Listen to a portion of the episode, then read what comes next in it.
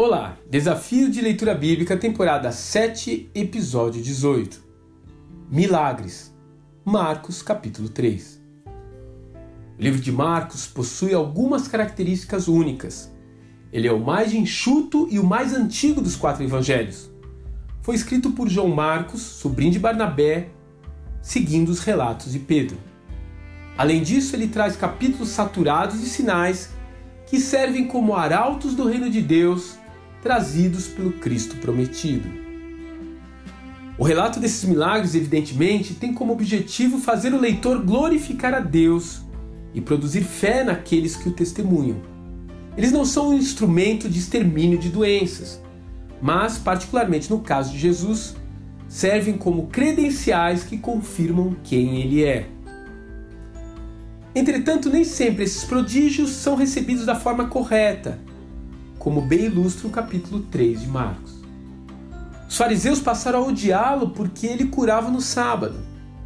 Ficavam investigando as curas para ver se eram legítimas, como acontece em João capítulo 9. E quando não podiam negar que algo sobrenatural havia acontecido, atribuíam a autoria deles a Satanás. A multidão, por outro lado, via naquele homem uma resolução para os seus problemas não queriam necessariamente seguir o que ele ensinava. Queriam a cura, o benefício, mas não queriam mudar o curso de suas vidas.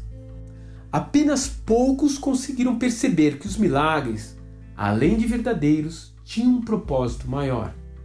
Eles apontavam para o caminho de um compromisso com Deus que supera o ganho pessoal. Se você voltasse no tempo e vivesse naquela época, com qual grupo você se identificaria mais? Com os céticos, fariseus? Com os necessitados, interesseiros? Ou com aqueles que, acima de tudo, queriam um relacionamento com o Pai? Jesus realizou na presença dos seus discípulos muitos outros sinais miraculosos que não estão registrados nesse livro.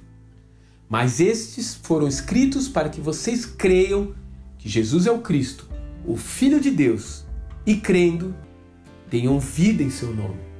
João capítulo 20, versos 30 e 31.